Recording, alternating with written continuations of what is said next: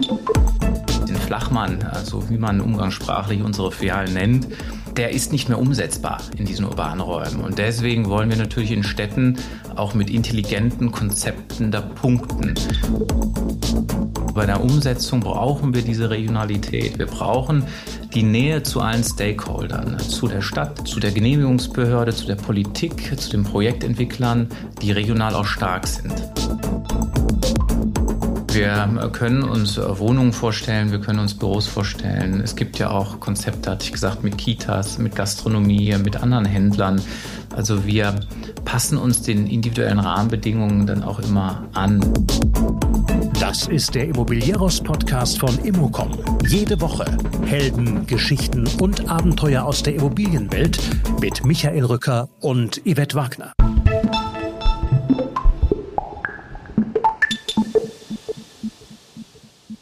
Ein Flachmann ist in den urbanen Räumen kaum noch möglich. Das sagt Jan Riemann, Direktor Property bei Aldi Süd.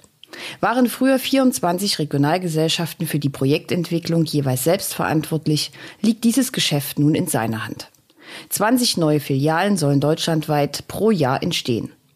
Wie qualitative Entwicklung im Bestand geht, welche ergänzenden Nutzungen außer Wohnen er sich vorstellen kann und wie man zwischen Abriss und Refurbishment abwägt, darum geht es in diesem Podcast.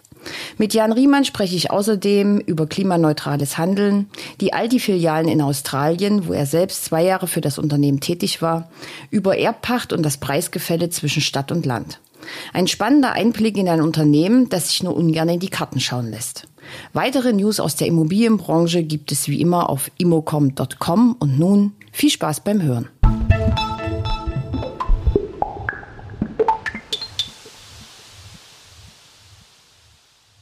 Ich habe mir Zugang zum Fort Knox geschaffen und äh, sitze bei Aldi Süd in Mülheim an der Ruhr. Mir gegenüber sitzt Jan Riemann. Hallo Jan. Hallo. Du bist, also am besten du stellst dich mal selber vor und deine Funktion und wir klären dann mal, was sich dahinter verbirgt.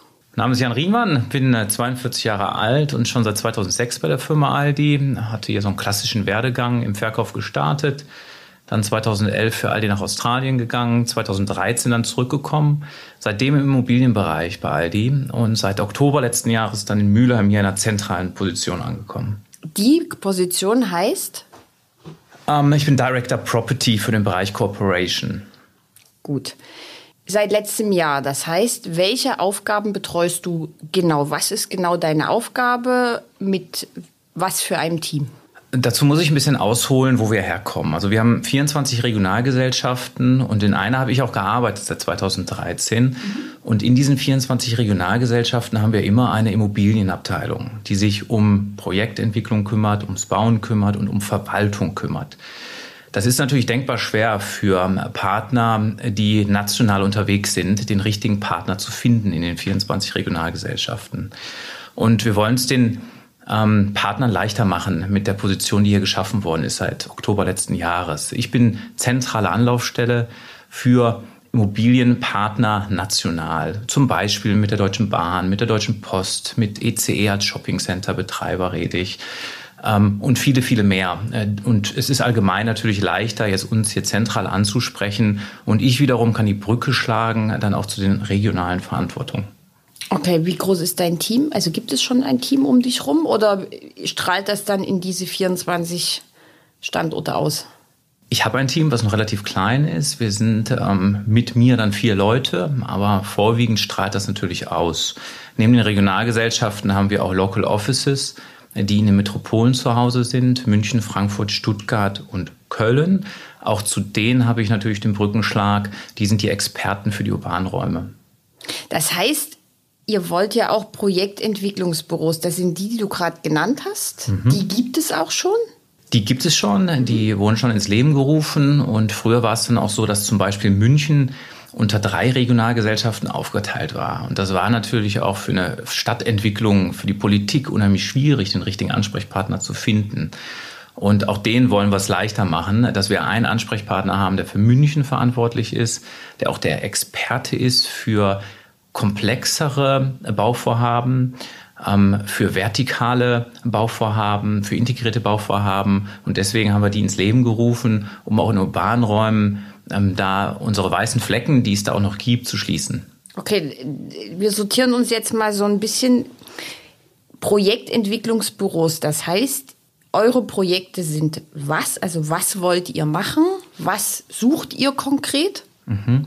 Also wir wollen die Nähe zu unserem Kunden, die uns wichtig ist. Das ist übrigens das wichtigste Kriterium für unseren Kunden, um bei uns einkaufen zu gehen, die Nähe. Und die können wir gerade in urbanen Räumen verbessern. Ähm, und natürlich haben wir in urbanen Räumen eine hohe Flächenknappheit. Das heißt, den Flachmann, so also wie man umgangssprachlich unsere Filialen nennt, der ist nicht mehr umsetzbar in diesen urbanen Räumen. Und deswegen wollen wir natürlich in Städten auch mit intelligenten Konzepten da punkten. Und äh, dafür ist es wichtig, natürlich Experten zu haben, die sich damit auskennen, auch Großprojekte, die mehr Komplexität mitbringen, umzusetzen. Das heißt also, ihr setzt in dem Falle auf Regionalität? Also weil ihr ja dann in dem Projektentwicklungsbüros Menschen sitzen habt, die sich da auskennen, im besten Falle ein Netzwerk haben?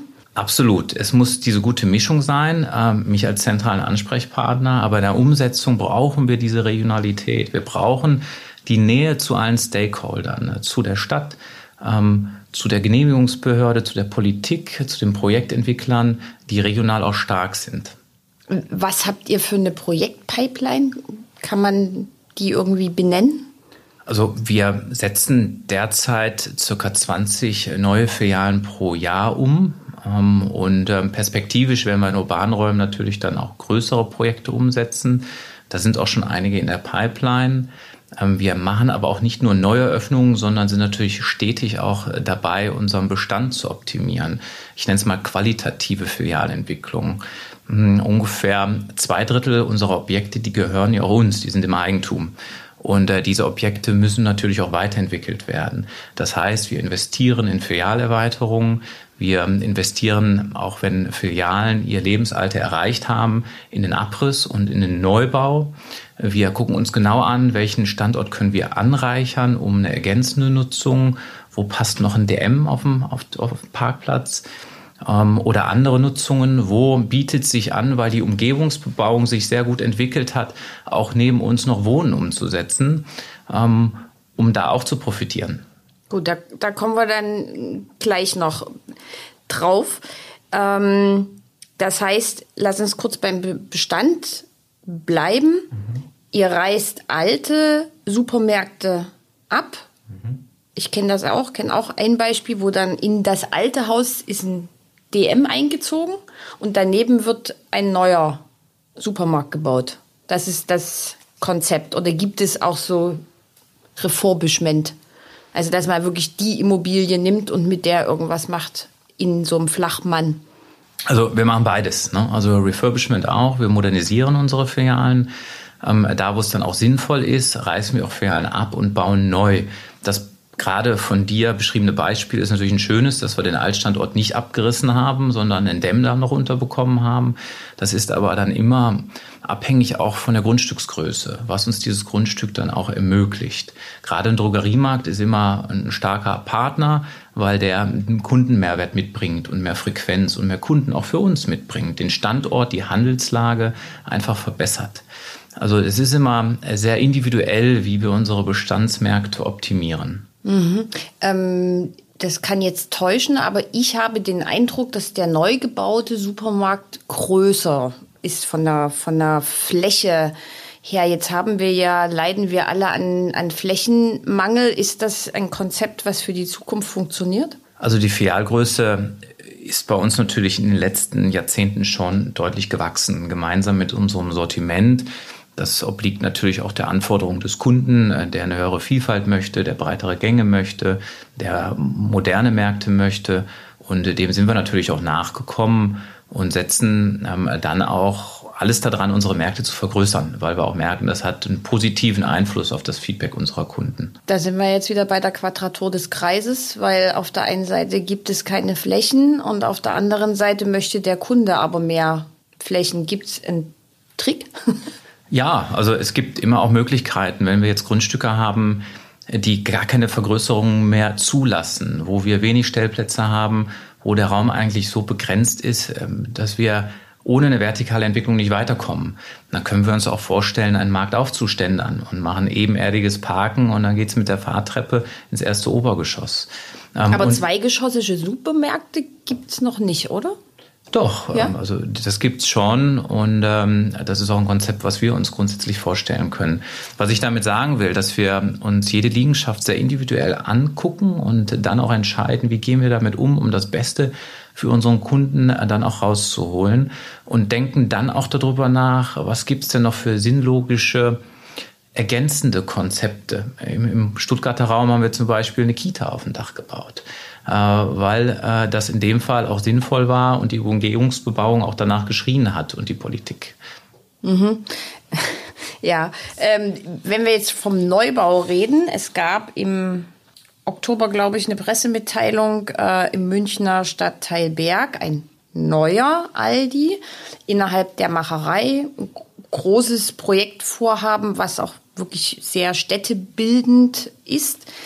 Ähm, es macht ja immer Sinn, sagen alle, sehr zeitig in so Projekte involviert zu sein. Ähm, da ist ja sogar so ein bisschen das ähm, Design, das Layout übernommen worden von der Macherei. Also dass euer ähm, Firmenlogo plötzlich eine andere Farbe hat als sonst. Also erstens, wie weit geht ihr da in der Anpassung? Ähm, und zweitens, wie bringt ihr euch da ein? Mhm. Also Schön, dass du über das Projekt gelesen hast. Das ist auch ein gutes Beispiel, wie flexibel wir sein können. Also da haben wir uns auch den individuellen hm, Voraussetzungen angepasst. Wir haben ähm, den Eingangsbereich auch so gestaltet, dass der sich in die Gebäudearchitektur, in den Klinker mit einfügt. Wir haben das Logo entsprechend angepasst. Der Grundriss ist auch alles, aber nicht rechteckig. Also auch da haben wir uns geschafft, dann einzufügen. Das schaffen wir auch mittlerweile, weil unsere Einrichtung da deutlich flexibler ist. Ähm, auch die Anlieferung und ähm, alle weiteren Dinge, ähm, was Tragfähigkeiten, Deckenhöhen betrifft, wurde natürlich alles abgestimmt vorher und ähm, individuell besprochen. Und das war genau der Kollege, der das Local Office jetzt in München ähm, auch verantwortet, hat dieses Projekt da vorangetrieben. Und das ist ein schönes Beispiel, wo wir uns ähm, gut und äh, aus meiner Sicht auch sehr attraktiv in große städtische Entwicklung integrieren konnten. Mhm.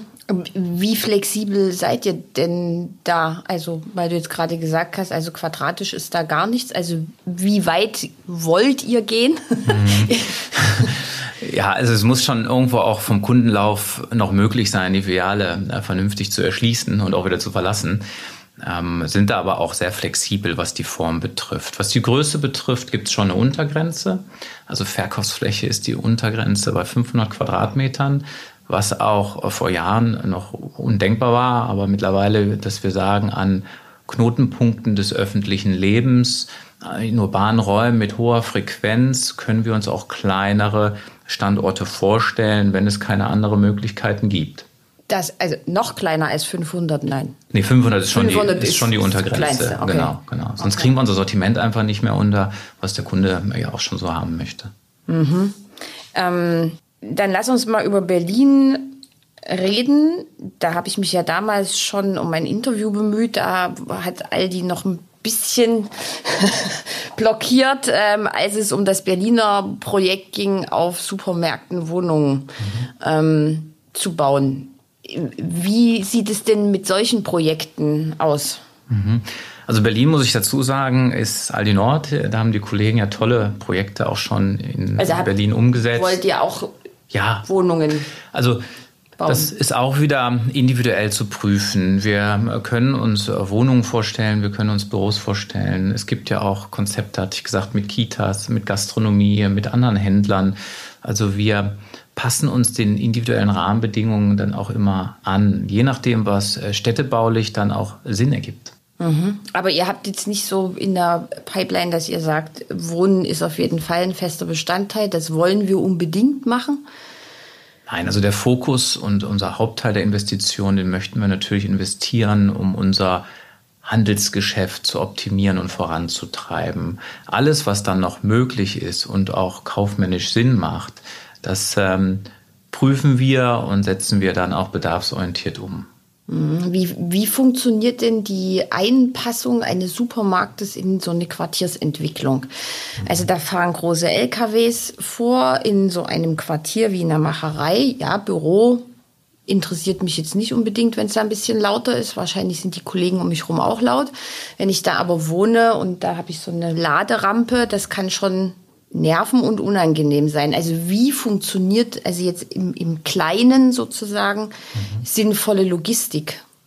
Also es ist unheimlich wichtig, da ganz früh beteiligt zu werden bei so Quartiersentwicklungen, bei äh, Bebauungsplanverfahren. Es ist wichtig, uns auch zu nutzen als Ratgeber, uns als Ideenentwickler, weil wir haben es ja schon sehr häufig gemacht, uns erfolgreich jetzt bei der Macherei, aber auch in der Vergangenheit bei vielen anderen Projekten integriert. Und wir kennen natürlich auch die technischen Lösungen, damit alle Nutzungen ähm, auch zukünftig gut nebeneinander existieren ähm, können. Äh, bei der Anlieferung zum Beispiel, das hast du gesagt, gibt es Schallschutzeinhausungen, ähm, die wir in der Regel dann bei Quartieren auch nutzen. Das heißt, das sind wie Garagen, in die die LKWs verschwinden oder Perfekte Erklärung, genau so. Äh, okay. Die natürlich im Innenleben entsprechend mit schallabsorbierendem Material ausgestattet sind und das funktioniert auch ähm, sehr gut. Dann gibt's natürlich auch ähm, Dämmungen äh, beim Boden ähm, und äh, viele andere Möglichkeiten, um diese Innenstadtlagen dann auch zu ermöglichen. Okay, so einfach. Ja, nee, also es ist nicht einfach. Deswegen äh, ist die frühzeitige Beteiligung natürlich auch wichtig, ähm, weil wir uns da auskennen und wir wollen natürlich auch dann mit den Nutzern links und rechts sehr gut zurechtkommen, weil es gibt ja auch nichts Schlimmeres, das kennen wir aus dem privaten Bereich, wenn man mit dem Nachbarn nicht klarkommt ne? und äh, da ständig Ärger hat. Und das wollen wir auf jeden Fall vermeiden. Aber das geht auch. Das ist alles eine Frage der Technik. Okay.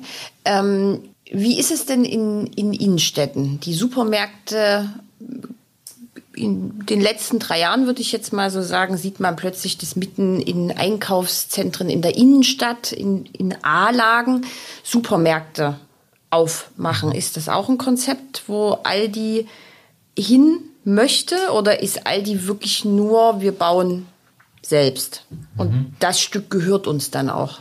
Also es ist auf jeden Fall so, dass wir in die, an die Innenstadt glauben. Das hat verschiedene Gründe. Einer hatte ich schon ge gesagt, dass die Nähe ähm, zum Händler immer wichtiger wird für den Kunden und ähm, wir uns natürlich in die täglichen Routinen unserer Kunden bestens integriert wissen möchten. Wir möchten Begleiter im Alltag sein und möchten den Kunden es möglichst leicht machen. Damit meine ich nicht nur wohnortnah, damit meine ich auch nah zum Arbeitsplatz, äh, nah zu den äh, täglichen Wegen. Um, ein, ein zweiter Grund neben der Nähe ist auch die Urbanisierung. 1950 waren es ungefähr 30 Prozent der Bevölkerung, die in urbanen Räumen oder in Städten lebten. Mittlerweile ist das so gleich auf, 50-50 und bis 2050 prognostiziert man, dass zwei Drittel der Bevölkerung, ähm, sogar noch mehr, ähm, in urbanen Räumen leben. Und diese Bewegung sehen wir natürlich auch. Und ähm, wir wollen natürlich im Windschatten dieser Urbanisierung in urbanen Räumen Fuß fassen und da auch nah am Kunden sein und Begleiter im Alltag ähm, sein und werden.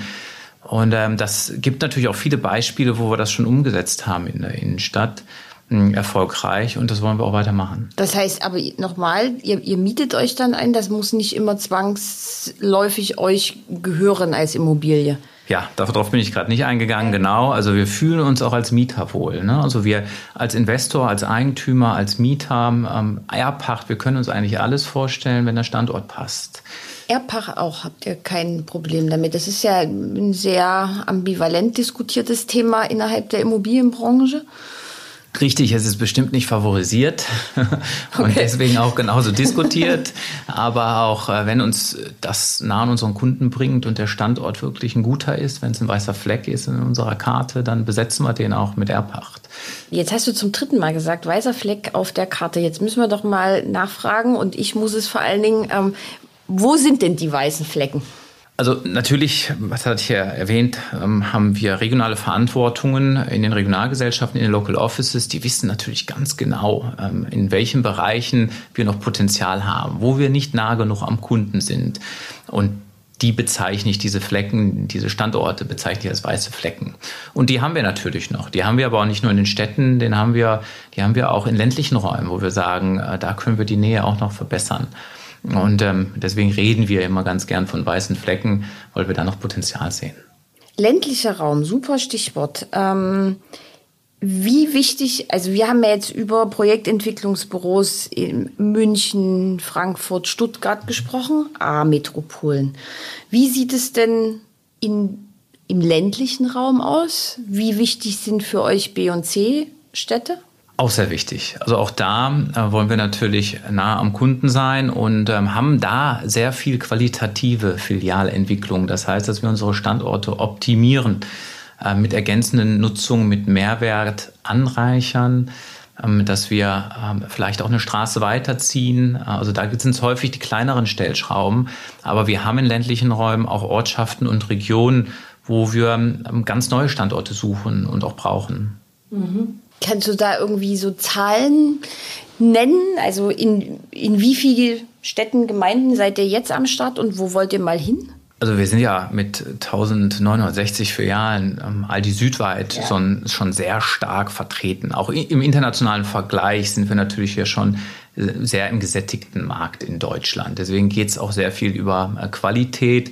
Und ähm, die Kollegen Ausland, im Ausland machen natürlich deutlich mehr als 20 Filialen im Schnitt im Jahr. Das ist der aktuelle Schnitt, den wir so vorantreiben. Mhm. Und ähm, ja, so wird es dann jetzt auch erstmal weitergehen. Aber wir haben jetzt nicht geplant, ähm, da deutlich mehr pro Jahr umzusetzen. Wir differenzieren dann auch nicht zwischen Stadt und Land. Das ist eine Mischung aus beidem. Ah, okay, spannend. Mhm. Also ihr habt jetzt nicht, weil alle gehen jetzt in die A-Städte, also zieht ihr euch ein bisschen in den ländlichen Raum zurück, wo vielleicht jetzt nicht so der Fokus drauf liegt. Das macht ihr nicht, sondern ihr sagt, wir wollen überall gleichmäßig mit dabei sein. So sieht's aus, genau. Okay. ähm, jetzt braucht ja so ein Supermarkt ähm, Platz. Im ländlichen Raum finde ich den ja eher als in einer A-Lage und auch zu anderen Preisen. Wie ist denn da das äh, Gefälle von ich baue einen Supermarkt in Berlin und in mir fällt gerade keine Kleinstadt ein, ich möchte jetzt. also natürlich sind die äh, Preise ganz andere. Das äh, wissen wir alle. Der Bodenrichtwert in, in Städten, in urbanen Räumen ist deutlich höher als in ähm, ländlichen Räumen. Dafür bietet der urbane Raum natürlich andere Vorteile. Ne? Auch wenn wir ergänzende Nutzung haben, erzielen wir dann ja auch einen höheren Mietzins. Wir erreichen natürlich deutlich mehr Kunden da. Sprich, wir haben pro Monat deutlich mehr Kunden in urbanen Filialen als in ländlichen Filialen, was natürlich auch dann wieder eine höhere Reichweite erzeugt. Das ist wie immer so im Leben. Ähm, ländliche und städtische Filialen haben Vor- und Nachteile. Ein Nachteil natürlich in urbanen Räumen sind die Preise klar und das muss man schon genau und intensiv berechnen und beurteilen. Jetzt äh, haben wir ja sehr nach vorn galoppierende Baukosten. Ähm, wie schätzt du das für euch ein? Wird das ein Hindernis? Könnt ihr das so wegtragen? Hm, also das ist natürlich auch eine Herausforderung, die Baukosten. Aber auch da, ähm, auch das ist unter anderem auch einer meiner Verantwortungen, bauen wir ja auch zentral eine Abteilung auf, die sich damit beschäftigt ähm, Bauleistungen zu optimieren, äh, zentral auszuschreiben, auch im Schulterschluss äh, mit Aldi Nord, ähm, auch darüber reden wir, auch international.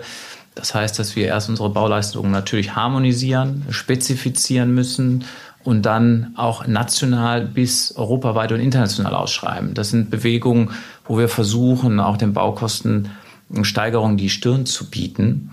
Ähm, damit beschäftigen wir uns natürlich auch intensiv, weil bisher haben wir unsere Bauvorhaben sehr, sehr regional auch abgewickelt und sehr, sehr regional ausgeschrieben und vergeben. Das wird in Zukunft nicht mehr funktionieren? Das wird eine Mischung sein. Also es gibt ähm, einige Gewerke, die können wir sehr schön äh, dann auch zentral definieren, international, national abstimmen. Es wird aber auch Gewerke geben, da geht das nicht, da werden wir regional bleiben müssen. Ne? Äh, was auch immer dann sinnvoll ist. Hm.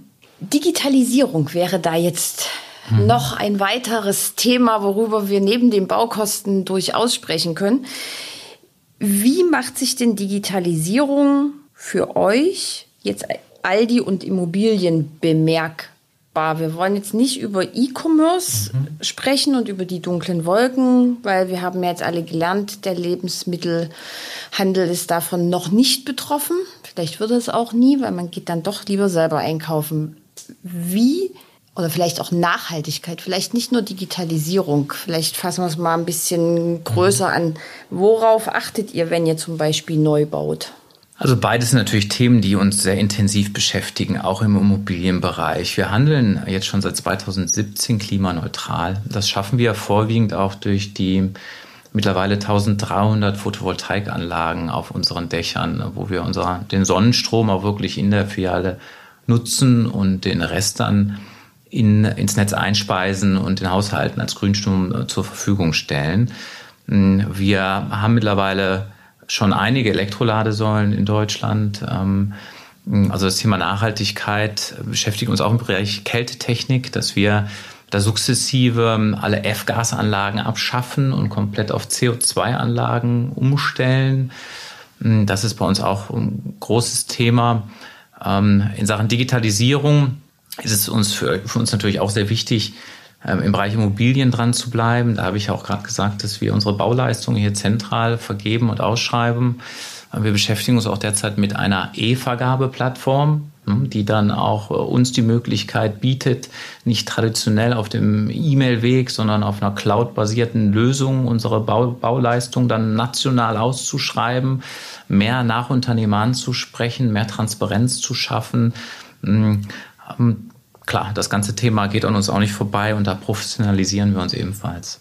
Hm, also Digitalisierung heißt dann auch weg von den Excel-Tabellen, also auch im Bauprozess? Also BIM ist ja in aller Munde. Ne? Ähm, da sind wir noch weit von entfernt aus meiner Sicht. Und es macht auch nicht unbedingt für einfache Bauvorhaben Sinn. Für unseren Flachmann, ähm, dafür ist, ähm, das ist die Notwendigkeit aus meiner Sicht für, für BIM nicht gegeben, äh, weil eine Durchbruchsplanung äh, bei einem Flachmann, die braucht man nicht. Ne? Ähm, aber bei komplexeren Bauvorhaben, äh, auch da beschäftigen wir uns mit so Modellen. Und ähm, bei vertikalen Entwicklungen ist die, die Digitalisierung natürlich noch viel wichtiger als äh, bei einfachen ID-Filialen, wie man sie kennt auf der grünen Wiese. Wie, welche Rolle spielt bei euch Modulbau? Sind das Module, die Flachmänner? Nee, es sind keine Module. Also das ist immer die Frage, wie definiert man überhaupt Modulbau? Ich für mich sehe Modulbau zum Beispiel so, wenn ich ähm, Gewerke sinnlogisch zusammenfasse. Wenn ich sage, ähm, den Dachbinder, die Dachabdichtung, die Photovoltaikanlage und die Sidings oben, das ist für mich ein Modul, das, das fasse ich zusammen und vergebe das an einem Nachunternehmer und splitte das nicht. Ich denke, bei dir ist jetzt im klassischen Sinne ja Modulbau, dass man einzelne Elemente äh, wie im Lego zusammenpuzzelt. Und ähm, das ist bei uns aber nicht so und ähm, macht aber auch keinen Sinn für unsere normalen Filialen. Wie weit denkt ihr darüber nach, zum Beispiel jetzt auf dem Dach, also jetzt mal von der guten alten Photovoltaikanlage weg? Es gibt ja jetzt ähm, Menschen, die auf Dächern Algen zum Beispiel ähm, züchten, vor allen Dingen auf, auf Rechenzentren und sowas. Ähm, macht ihr euch auch über, über so etwas Gedanken? Ja, es gibt ja auch Farbe, die wiederum CO2 absorbiert und es gibt ja da verschiedenste Möglichkeiten. Es gibt Photovoltaikanlagen ja auch ähm, für die Fassade, nicht nur fürs Dach. Das sind alles Themen, damit beschäftigen wir uns ähm, auch. Da haben wir auch eine eigene Fachabteilung für, die sich Energiemanagement nennt. Mm, die beschäftigt sich unter anderem da, da auch damit, wie können wir unseren Energieverbrauch verringern, äh, Ineffizienzen abschaffen. Wir monitoren konstant unsere Filialen und uns fällt auch auf, wenn eine Filiale jetzt mal überdurchschnittlich viel verbraucht, dann gucken wir mal genauer hin und ähm, ja, also von daher, das ganze Thema Nachhaltigkeit ist für uns ein großes, was mich auch ähm, persönlich freut. Okay. Jetzt hast du vorhin schon gesagt, du hast in Australien gelebt, hast dort auch für Aldi gearbeitet. Wie steht in Deutschland so da im Vergleich? Kauft man in Australien anders ein? Also das Schöne ist, ja, wir sind da sehr erfolgreich in Australien und haben da die letzten zwei Jahrzehnte, da sind wir jetzt schon da, wirklich sehr erfolgreich expandiert und äh, wurden da sehr gut angenommen. Das liegt natürlich auch daran, dass die Konkurrenzdichte eine andere ist. Da gibt es zwei große, Woolworths und Coles, die sind jetzt hier so mit einem Edeka gleichzusetzen und einem Rewe. Rewe ist wahrscheinlich zu klein, ähm, das sind eher so großflächige Formate.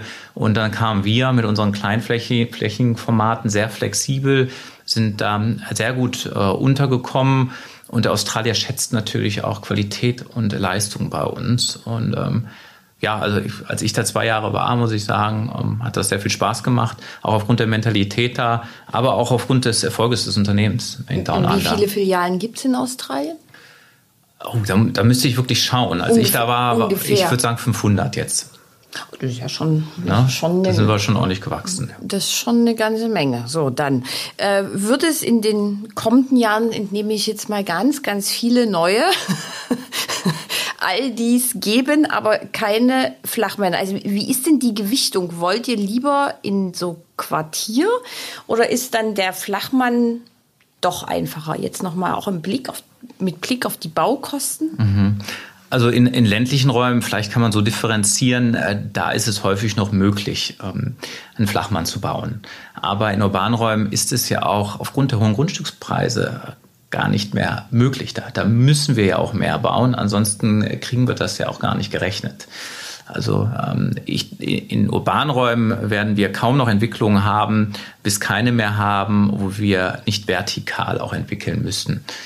Mm, aber in ländlichen Räumen sehe ich schon noch so, dass wir Möglichkeiten da finden werden, auch unsere normale, altgediente Filiale so umzusetzen. Welche Rolle, also dass der Projektentwickler sich freut, der jetzt so ein Quartier entwickelt, wenn ihr um die Ecke biegt, das kann ich mir vorstellen. Wie sind denn deine Erfahrungen mit Verwaltung und vor allen Dingen mit Anwohnern? Mhm. Also Verwaltung, das ist ja immer sehr individuell. Da gibt es gute und da gibt es schlechte. Gerade wenn wir Mieter sind. Das kennen wir auch aus dem privaten Bereich. Aber in der Regel finden wir da natürlich auch immer Lösungen. Und ähm, was Nachbarn betrifft, gibt es natürlich auch, äh, ich war ja selber sieben Jahre in der Rolle der Verwaltung hier in Düsseldorf und Umgebung, wo wir viele integrierte Bestandsobjekte haben und immer mal wieder Troubleshooting gefragt ist, wo die Kälteanlage plötzlich doch so laut brummt, dass der Nachbar hm, irritiert ist oder nicht in Schlaf findet. Und dann äh, muss man sich mit dem Thema beschäftigen und äh, das gibt es aber auch in der Regel eine Erklärung, eine Lösung, wenn es plötzliche Änderungen gibt, die beim Nachbar dann aufstoßen und dann lösen wir das ähm, technisch. Ihr nehmt aber jetzt nicht ein so Partizipationsverfahren für so ein Quartier, nehmt ihr dann auch teil und präsentiert euer kleines Stück Quartierentwicklung? Also da bieten wir uns immer an und ähm, auch da bei großen Projektentwicklern von großen Quartieren stehen wir in engen Austausch und ähm, bieten uns da auch immer an, Dinge natürlich uns einzubringen, A und B auch gerne unsere Lösung zu präsentieren. Ne? Bei der Macherei haben wir das ja auch da erfolgreich und sehr gut gemacht. Mhm. Das scheint ja ein sehr besonderer Supermarkt zu sein. Also wir fahren jetzt alle mal nach München und schauen uns mal die Macherei. Es gibt da auch noch andere schöne Beispiele. Ich kann zum Beispiel auch von einem berichten, das ganz interessant ist im urbanen Raum. Wir haben in der Düsseldorfer Altstadt, das war ein ehemaliges Kaufhaus über ähm, drei Etagen sogar. Und ähm, das haben wir vor zwei Jahren angemietet und komplett kernsaniert. Ähm, wir haben ähm, das, äh, uns, unsere Aldi-Filiale dann im ersten Obergeschoss umgesetzt und das Erdgeschoss untervermietet an Partner. Wir allein können die Innenstadt ja auch nicht retten. Wir brauchen Partner, wir brauchen eine Vielfalt in den urbanen Räumen. Wir haben uns jetzt für ein lokales Café entschieden, für einen amerikanischen Bürgerladen, für ein chinesisches Technologieunternehmen und für ein sehr bekanntes deutsches Technologieunternehmen im Erdgeschoss und wir sind im ersten Obergeschoss. Wir haben diese Liegenschaft komplett vitalisiert äh, und haben so auch deutlich mehr Frequenz in die Düsseldorfer Altstadt gebracht. Und ähm, das sind auch so Beispiele, wo wir über unsere eigene Nutzung hinaus zeigen, was für Mehrwert wir bringen können mit unseren intelligenten Konzepten, um dann auch Nutzungen an einem Standort zu verschmelzen, gewinnbringend. Aber im Erdgeschoss sind Restaurants und oben ist dann der Supermarkt. Das ist jetzt irgendwie ein bisschen anders, als man das ja normal kennt, oder? Ja, aber aus meiner Sicht geht die Reise dahin in den Innenstädten und wir, äh, die waren ja sehr monogam geprägt, die Innenstädte, die Textiliten haben ja da viele, viele Ladenlokale eingenommen und wir brauchen mehr Vielfalt in den urbanen Räumen und da gehört Gastro zu ähm, und da gehört natürlich auch Kultur zu. Wir haben zum Beispiel im zweiten Obergeschoss auch Pop-up-Veranstaltungen mit lokalen Künstlern ähm, veranstaltet. Ähm, da gehört vieles zu, ähm, um auch die Innenstädte äh, zu bereichern und funktionsfähig zu halten. Sehr spannend. Und es bleibt spannend, weil ich glaube, da sind wir bei der Entwicklung noch nicht am Ende angelangt. Jan Riemann, Vielen, vielen Dank für das Gespräch. Ich hoffe auf äh, einen Vortrag mal bei einem unserer Kongresse, weil es ist wirklich ein super, super spannendes Thema. Vielen Dank. Lieben Dank.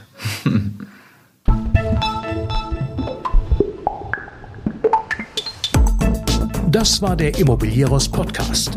Alle Folgen finden Sie unter www.immobilieros.de und überall dort, wo man Podcasts hören kann. Aktuelle News aus der Immobilienbranche gibt es unter www.immocom.com.